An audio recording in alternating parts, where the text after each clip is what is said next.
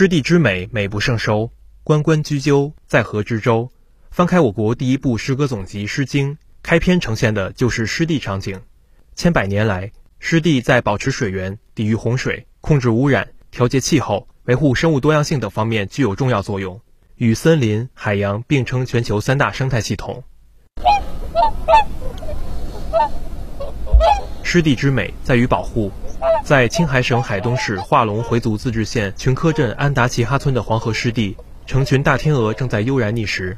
群科，藏语意为黄河回旋的地方。黄河经过这里时，水流变得平缓，岸边水草丰茂，造就了独特的生态系统。青海省海东市化龙回族自治县林业和草原局局长马明奇说：“近年来，呃，我们在群科新区黄河周边。”呃，高标准造林七千四百余亩，并建成面积达五十八亩的这个小微湿地一处。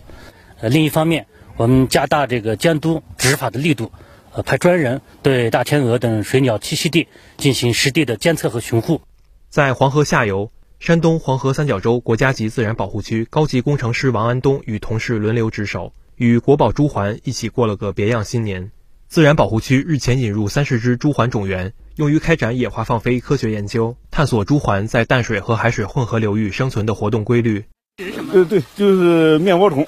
面包虫，活体面包虫，呃，两两厘米，两二点五厘米的面包虫。啊，呃，我们准备了十二斤。哦，准备了面包虫，给他们作为这个春节这个加餐是吧？对对对，让它那个营养更均衡一点。如果顺利，到二月中下旬，这里有望迎来第一批朱鹮宝宝。作为“十四五”期间开展野化放归的十五种珍稀濒危野生动物物种之一，朱鹮预计今年春季在黄河口放飞。山东黄河三角洲国家级自然保护区高级工程师王安东说：“现在呢，朱鹮已经达到了一个九千多只的种群，但是它还在呃陕西秦岭那一个小的区域。我们现在就是通过引进到这个我们山东这个滨海湿地，然后扩大这个。”朱鹮的一个栖息地，通过这些栖息地的扩大来增加它的一个种群的健康。湿地之美在于和谐共生。白洋淀是华北最大淡水湖，有芦苇约十二万亩。自古就有一淀芦苇一淀金的说法。芦苇作为白洋淀湿地生态系统的核心，对白洋淀生态环境及生态系统的维系起着关键作用。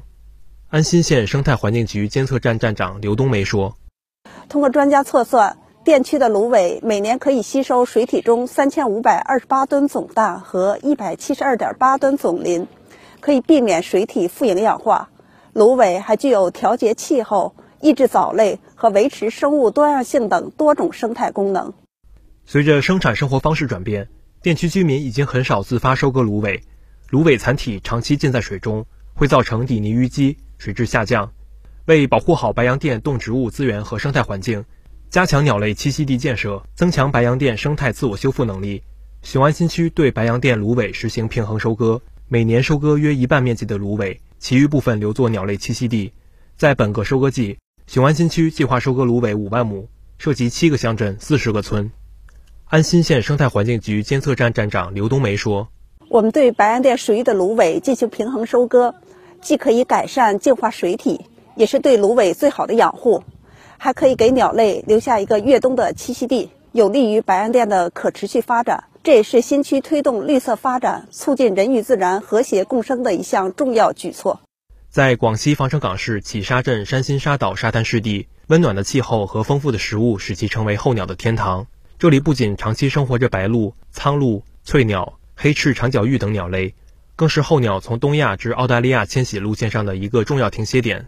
防城港市港口区海洋局副局长许福军说：“每年九月到去年的四月，迁徙停歇三星沙岛的鸟类有二到五万只，主要水鸟有三十多种，包括异位鸟类黑嘴鸥、濒危鸟类大滨鹬以及极危物种少水鹬。”二零二一年，国家电信普遍服务试点项目专门设立了海岛四 G 基站项目，山新沙岛基站正是广西承接的四个海岛基站项目之一。